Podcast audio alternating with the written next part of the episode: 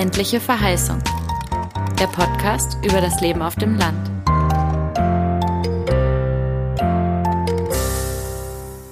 Hallo und herzlich willkommen zu einer neuen Folge vom Podcast Ländliche Verheißung. Wir freuen uns, unser neues Gespräch mit dir teilen zu können, das wir dieses Mal auf der Grünen Woche in Berlin geführt haben, der größten Messe für Landwirtschaft. Dort haben wir Uta Berghöfer und Andreas Willisch getroffen. Uta ist eigentlich Umweltwissenschaftlerin, aber inzwischen hat sich ihr Fokus verlagert, darauf Landschaften ganz anders zu spüren und deren Bedeutung zu vermitteln. Unter anderem macht sie dazu das Moortheater mit Kindern, Jugendlichen und Profis in Mecklenburg-Vorpommern. Und sie ist Neulandgewinnerin der aktuellen Runde. Andreas, der mit ihr im Gespräch ist, ist Soziologe und Biolandwirt. Er leitet das Thünen-Institut für Regionalentwicklung, mit dem er auch das Neulandgewinnerprogramm gestaltet und die NeulandgewinnerInnen als Mentor begleitet. Die beiden stellen uns die Kampagne von Uta und dem Neulandgewinnenverein vor, die die Frage stellt, in was für Landschaften wollen wir leben? Sie sprechen über Landwirtschaft, aus der das Land verschwunden ist, über Eigentum und Gemeinwohl und darüber, warum die Frage nach der Landschaft eine zentrale Zukunftsfrage ist. In den nächsten zwei, drei Episoden hier im Podcast wollen wir dieses Themenfeld weiter aufgreifen und mit verschiedenen Menschen darüber ins Gespräch kommen. Was ist eigentlich unser Verhältnis zum Boden und welche Rolle spielen unter anderem Eigentumsverhältnisse dabei? Besonders in Ostdeutschland spricht man von Landgrabbing und wie wahrscheinlich die meisten wissen, sind in den letzten Jahren die Bodenpreise extrem in die Höhe geschossen. Man spricht von starken Entkopplungen der Menschen zu der sie umgebenden Landschaft, die schon lange nicht mehr eine Beschäftigungsgrundlage bietet. Die Auflösung der landwirtschaftlichen Produktionsgenossenschaften nach der Wende ist dabei nur ein Teil der Geschichte, der sich aber dramatisch bis heute auswirkt. Wir wollen Menschen treffen, die über den Tellerrand schauen und größere Zusammenhänge herstellen zwischen der aktuellen Situation, der Geschichte von Ostdeutschland und einer möglichen Zukunft. Uta Berghöfer und Andreas Willisch machen dazu den Anfang. Wir sind super gespannt auf das Gespräch und wie du es findest und wünschen dir viel Spaß bei der Folge. Eigentlich als erstes würde mich ja interessieren, in was für Landschaften leben wir eigentlich heute? Und was ist vielleicht auch das, was man ja hier ähm, auf der Grünen Woche sieht an Landschaften und an äh, Landschaftsbewirtschaftung, mit der man da konfrontiert ist? Wir leben, würde ich sagen, heute in so König-Drosselbart-Landschaften. Und zwar, kennt ihr das Märchen alle? König Drosselbart? Er kommt immer mit der Magd irgendwo hin und die fragt immer, und wem gehört das hier alles? König Drosselbart. Und kommen sie in die Stadt. Wem gehört das hier alles? König Drosselbart. Kommen aufs Dorf, den Markt. Wem gehört das hier alles? König Drosselbart. Sie stehen an so einem Hügel, jedenfalls ist es im Märchenfilm so. Äh, stehen an so einem Hügel und die gucken über so ein Feld. Wem gehört das hier alles? König Drosselbart. Und ich glaube, das hat sich gar nicht geändert seit Grimm. Das ist wahrscheinlich eher schlimmer geworden. Und in so Landschaften möchte ich nicht gern wohnen. Was beinhaltet das Bild von dem König Drosselbart noch für dich? Also es ist jemand Unbekanntes? Es ist ein Herrscher? Es sind Einzelne? Oder was verbindest du mit dem Bild? Naja, ja, das ist eine gute Frage, weil man kann ja jetzt gleich den ganzen Rest daran anknüpfen, der einem so einfällt dazu. Aber zunächst hatte ich damit nur im Sinn, dass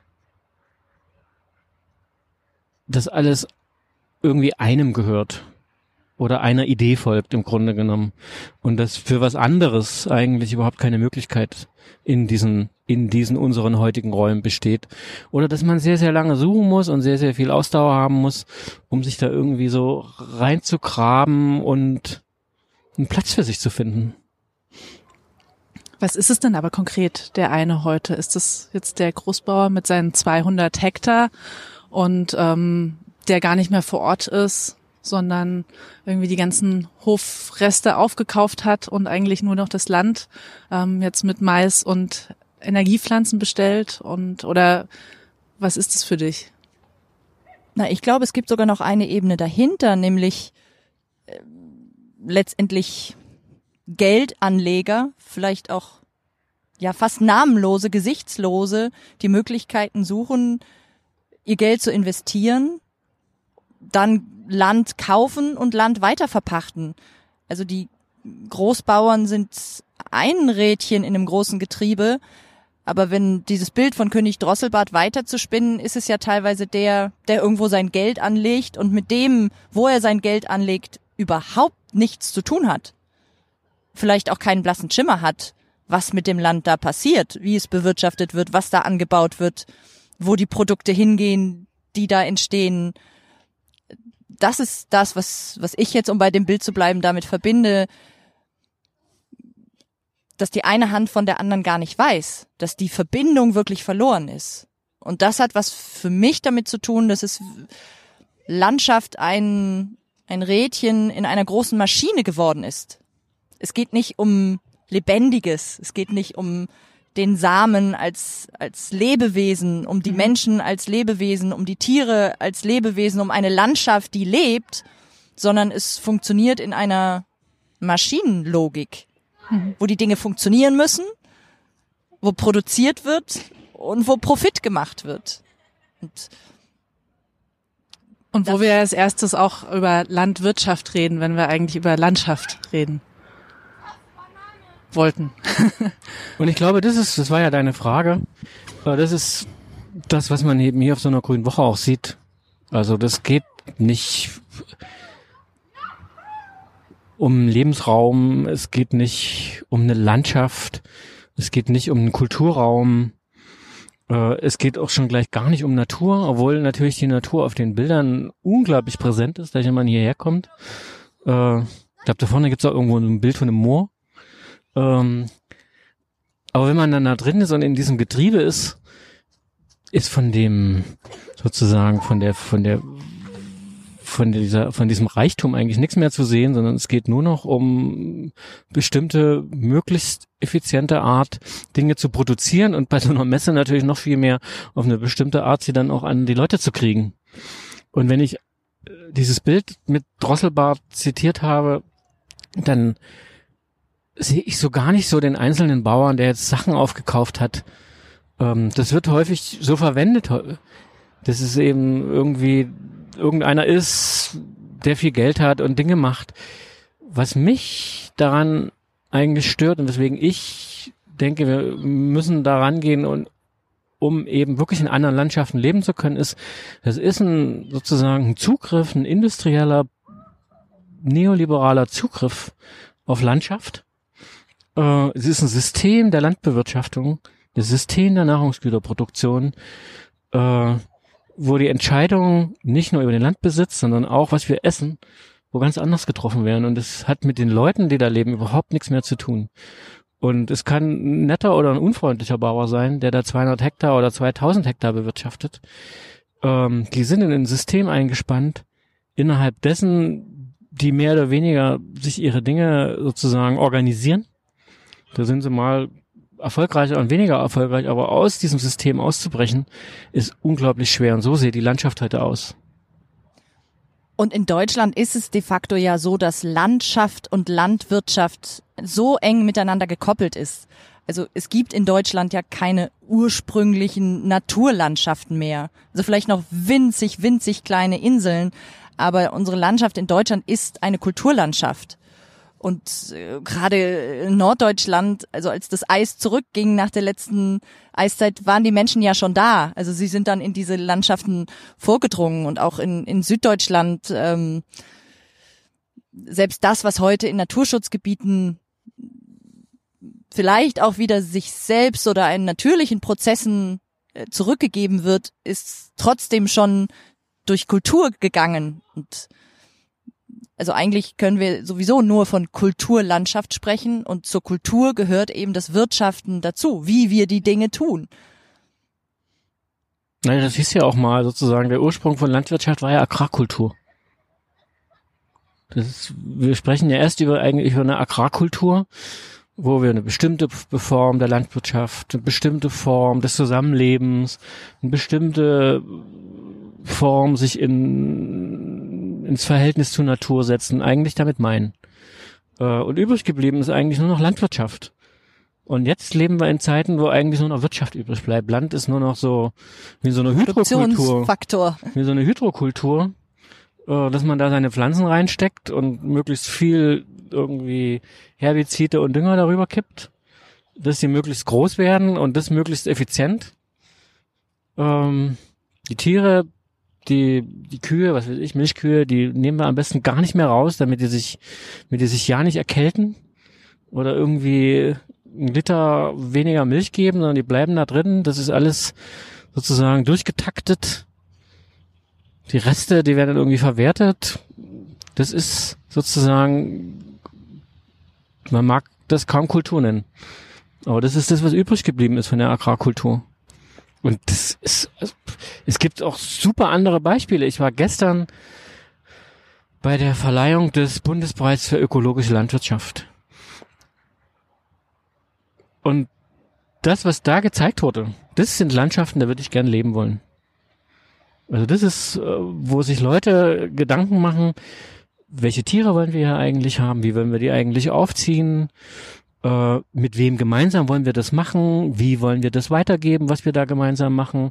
Also da tummelten sich Kinder rum, da tummelten, tummelten sich Erwachsene rum, da tummelten sich Leute rum, die irgendwie ein bisschen zu Geld gekommen sind und die eine Stiftung gegründet haben, um das Land da aufzukaufen, damit es kein Investor kaufen kann. Dann hat der Typ irgendwelche seltenen Rinderrassen gehalten, von denen er meinte, das ist die Zukunftsrinderrasse, weil die total robust ist und genetisch ganz breit aufgestellt ist.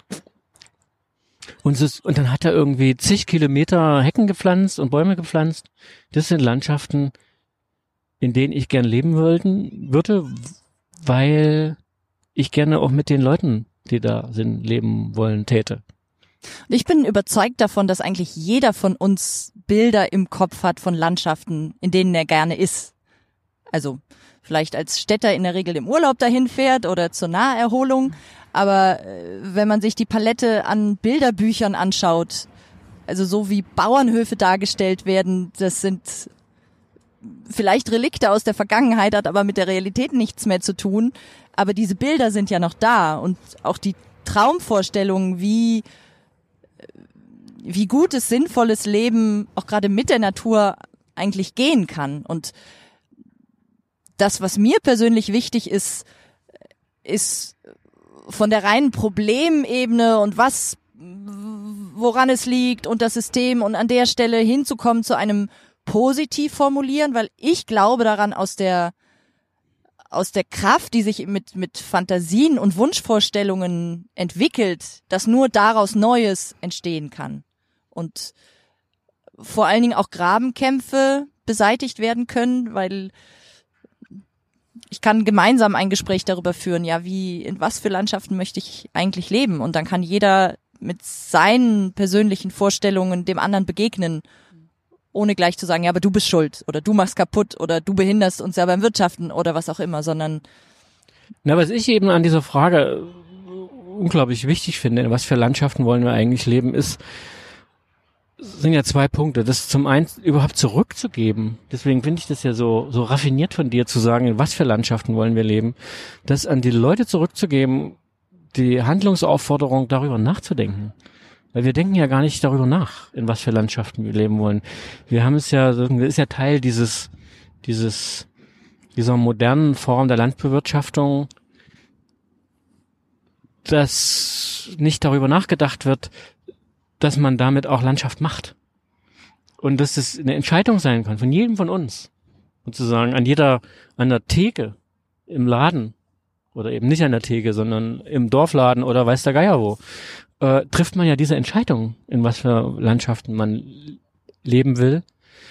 Und zum anderen ist damit eben ein Thema angesprochen, äh, wem gehört eigentlich dieses Land?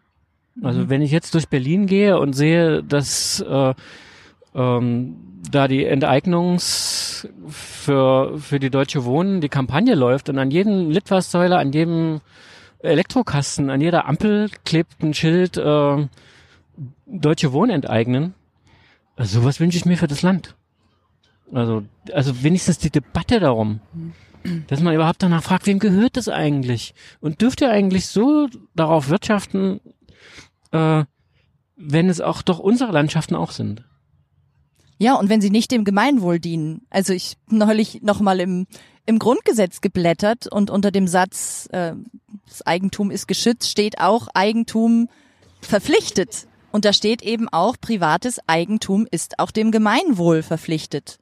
Und was hat das mit Gemeinwohl zu tun, wenn so viel Stickstoff mittlerweile durch den Regen runtergeht, wie vor 50 Jahren gar nicht gedüngt wurde? Wenn die Grundwasser verseucht werden, wenn gar nicht mehr klar ist, wohin mit all der Gülle, und von CO2 brauchen wir jetzt gar nicht sprechen, aber es hat so viel eben auch mit Gemeinwohl zu tun. Und dann ist die Frage, ja, wem, wo wird da Eigentum heute verpflichtet zum Gemeinwohl? Und ich glaube, man muss gar nicht äh, sozusagen so weit gehen. Also was heißt weit? Ist ja auch nicht weit, ist ja durchaus naheliegend.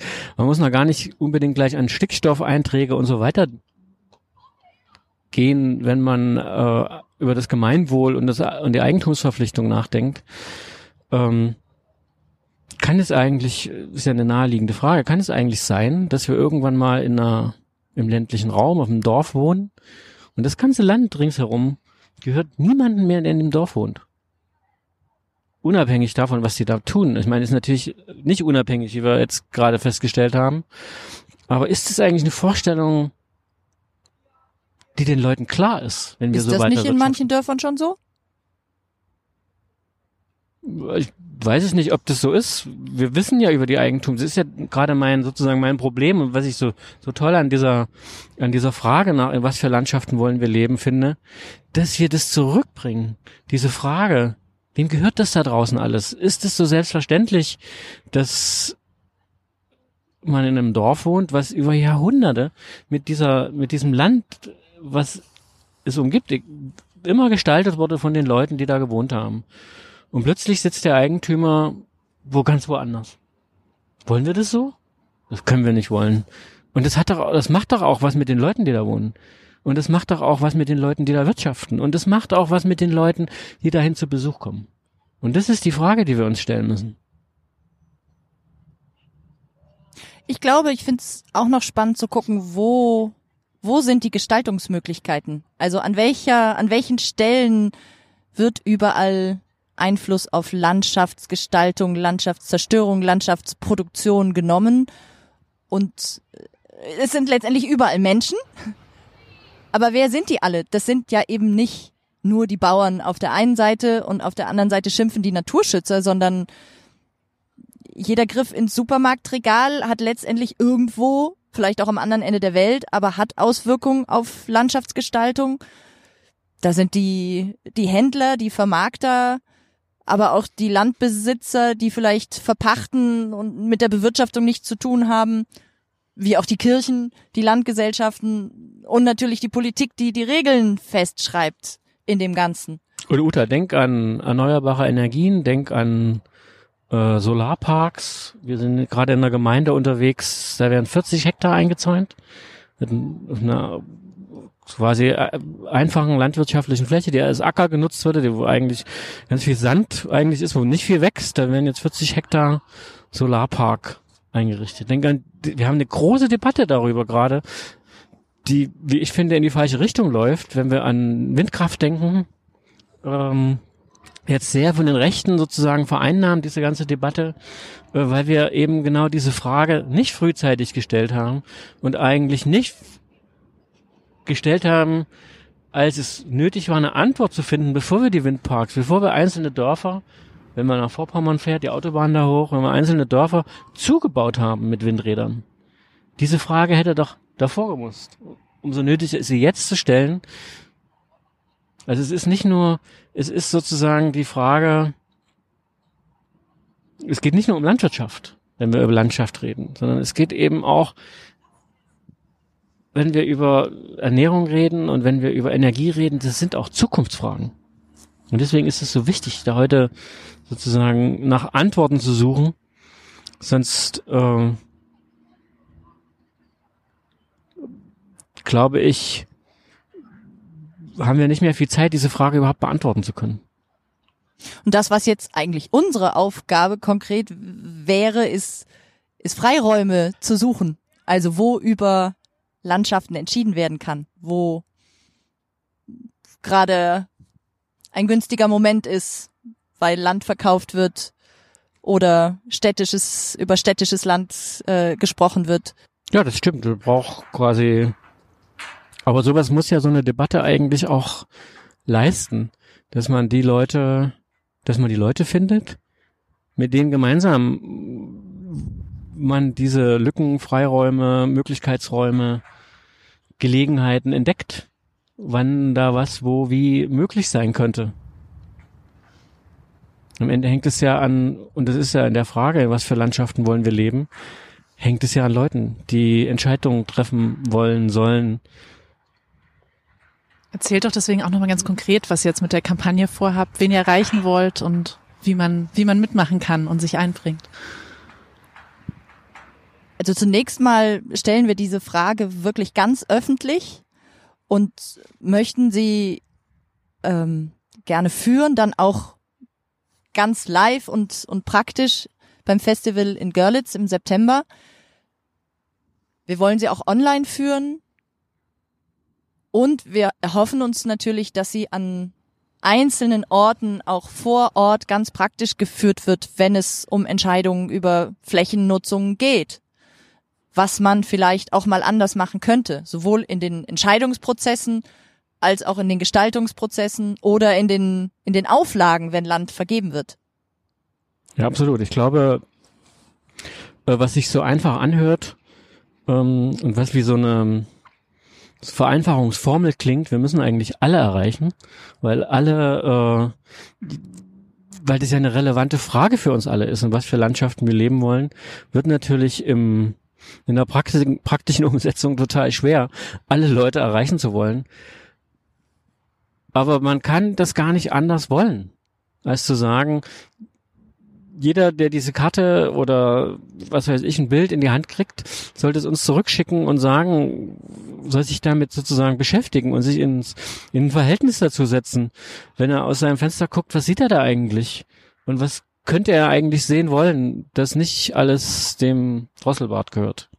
Ich glaube, das Fatale allerdings in dem Maschinendenken-System, ich nenne es jetzt einfach mal so, in dem wir leben, ist, dass die persönliche Erfahrung von, oh, ich habe ja Gestaltungsmöglichkeiten, ich habe, ich bin nicht ohnmächtig, sondern ich habe die Macht, an irgendeiner Stelle etwas zu ändern, dass vielleicht weniger Menschen diese Erfahrung haben, als wir denken.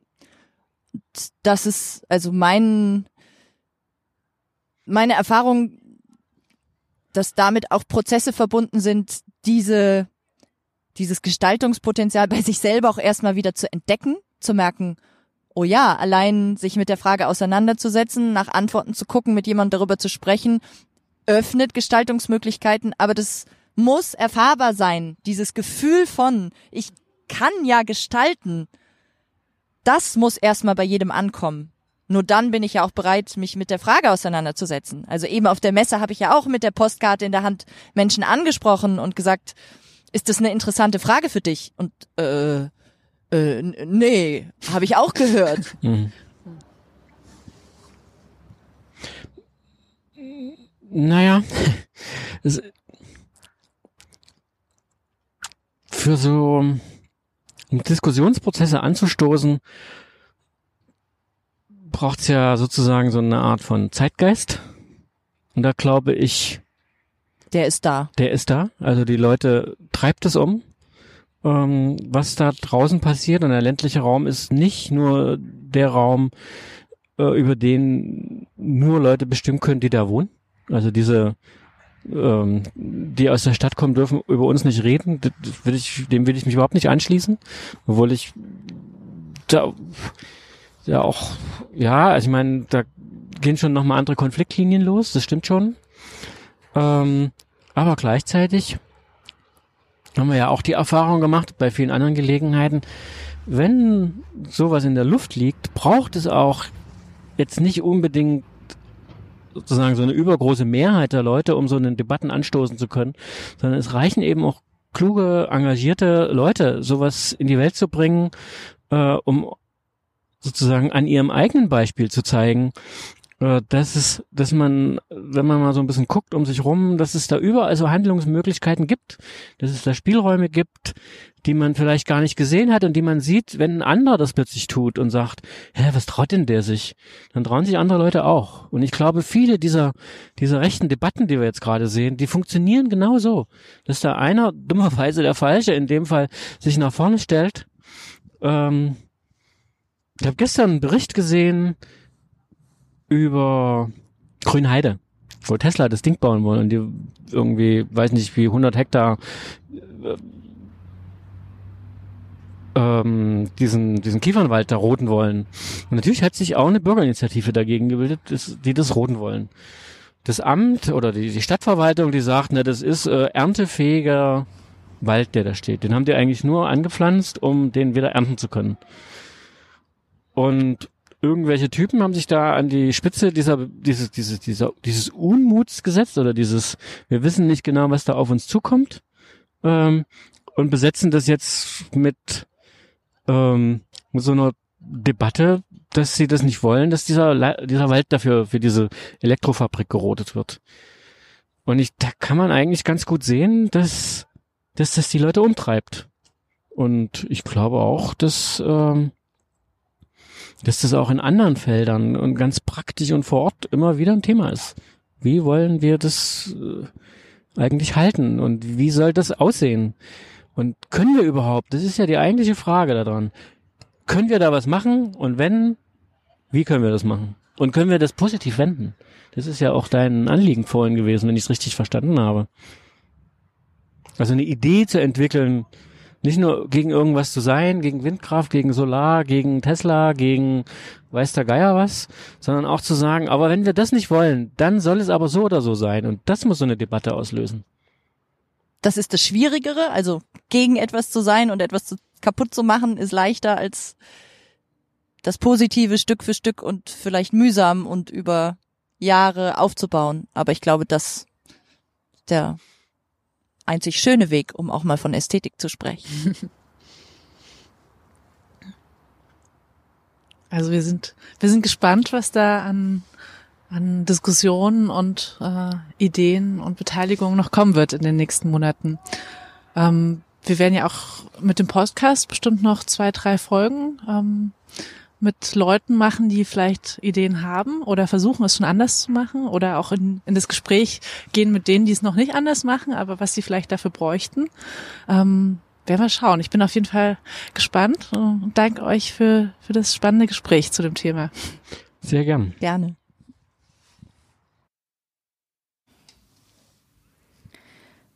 Uta und Andreas haben im Gespräch gezeigt, wie das Thema Landschaft nicht nur mit Landwirtschaft zusammenhängt sondern ganz grundlegend mit der Frage, wie wir leben wollen, was ein gutes Leben ist, wie wir arbeiten und wie wir uns organisieren. Wenn aus Wunschvorstellungen wirklich Neues entsteht, dann sollten wir uns alle die Frage stellen, in welchen Landschaften wollen wir leben? Meldet euch super gerne zu dieser Frage mit euren Ideen und Anregungen bei uns auf Instagram, at ländliche Verheißung, oder schreibt direkt an landschaften at neulandgewinnen.org. Die Ergebnisse der Umfrage werden Teil des Überland-Festivals, welches vom 10. bis 13. September in Görlitz stattfindet. Mehr Infos dazu findest du auf neulandgewinner.de slash festival. Alle Links und Infos stellen wir auch auf unserer Webseite und auf Instagram unter dem Post zu der aktuellen Folge bereit. Und ja, wir freuen uns, wenn du auch bei den nächsten Folgen zu dem Thema dabei bist indem wir versuchen werden, genau die Freiräume, von denen Andreas und Uta sprachen, die Freiräume zu finden, wo über Landschaften entschieden werden kann und die Möglichkeitsräume aufzutun. Also bleib dabei. Wir freuen uns über deine Anregungen und Rückmeldungen und wir hören uns bei der nächsten Folge.